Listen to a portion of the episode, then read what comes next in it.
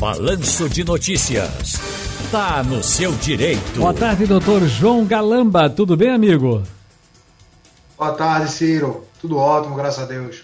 Doutor João. Me ouve? Ah, tudo bem, tudo tranquilo. Doutor João Galamba, em um novo golpe à Uber, um tribunal holandês determinou, eu estava vendo aqui, ah, determinou ontem, inclusive, que os motoristas de aplicativo daquele país estão efetivamente sob contrato de trabalho e não são trabalhadores independentes. O que, é que o senhor acha dessa decisão? Essa coisa pode criar uma jurisprudência internacional? Que algo assim pode acontecer por aqui no Brasil? Ciro, a, é, essa decisão ela, ela diz que os motoristas da Uber, que, da Uber que prestam serviços pessoalmente são empregados da Uber. Essa decisão condenou ainda a, a empresa a pagar danos materiais e morais à entidade sindical e à aplicação da convenção coletiva da categoria. É, eu acredito que, que é essa, essas, esses tipos de decisões vão ocorrer em vários países da, da, não só da Europa, mas do mundo. Né? Nos Estados Unidos, em alguns estados, a gente já tem alguns precedentes. É, na Inglaterra já houve também decisões parecidas, não iguais, porque lá considerou o, os trabalhadores com direitos mínimos e na, Inglaterra, na, na Holanda considera-se como é, trabalhadores empregados da Uber, o que há uma diferença grande, mas eu vejo a decisão da Inglaterra como acertada também. Não, não há hoje um, um consenso nas cortes judiciais quanto à, a forma de, de modalidade. Né, Ciro? Essa decisão, Ciro, ela é relevante não somente porque potencialmente atinge a todos os motoristas daquele país, mas também pelo fato de que expressamente afirma que a Uber realiza o que a corte naquele país chamou de subordinação moderna, que é o que aqui os advogados, né, a, a exemplo de mim, combatem que junto aos tribunais, afirmando que diferente que antigamente existia a subordinação clássica, né? E hoje, com a chegada do algoritmo é, e tecnologia, existem outros critérios de subordinação, que é justamente essa subordinação eletrônica, a subordinação moderna, como é, bem frisou lá o tribunal da, da Holanda.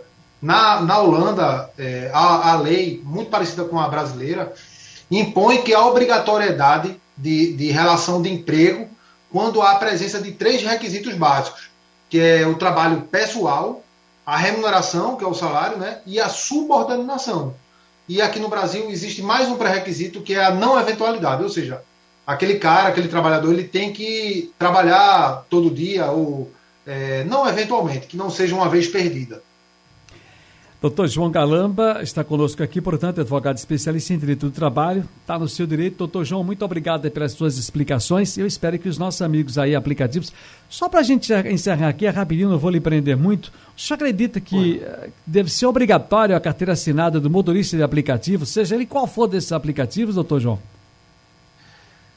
Ciro, é, a gente tem que levar para o lado econômico também. Eu acredito que sim, certo? Eu, inclusive, é, existe um projeto de lei junto ao Senado é, que regulamenta esses, esses trabalhadores de aplicativo como um trabalho intermitente, uhum. certo? Que é a natureza deles, que eles trabalham, os, os aplicativos dizem que eles têm a liberdade de trabalhar quando quiser, mas a gente sabe que o trabalhador, ele, em razão da necessidade econômica, financeira, eles não têm essa liberdade.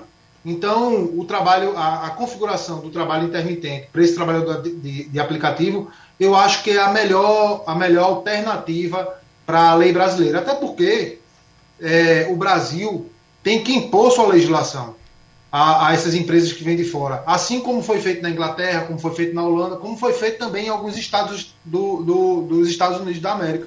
A gente não pode simplesmente é, ser subordinado a esse tipo de, de, de economia é, que eles chamam de compartilhada, quando na realidade são transvestidas de, de economia compartilhada, quando, eles, quando só há intermediação de um sistema, quando na realidade eles mandam e, e desmandam nos nossos trabalhadores, usando a nossa força de trabalho para lucrar aqui no Brasil.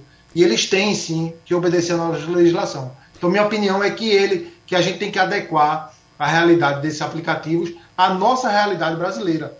Obviamente que é, só pesando a, a, a, a parte de deixar a empresa aqui para que a gente possa haver tributação com a assinatura de carteira, mas também a geração de emprego e a proteção do nosso trabalhador.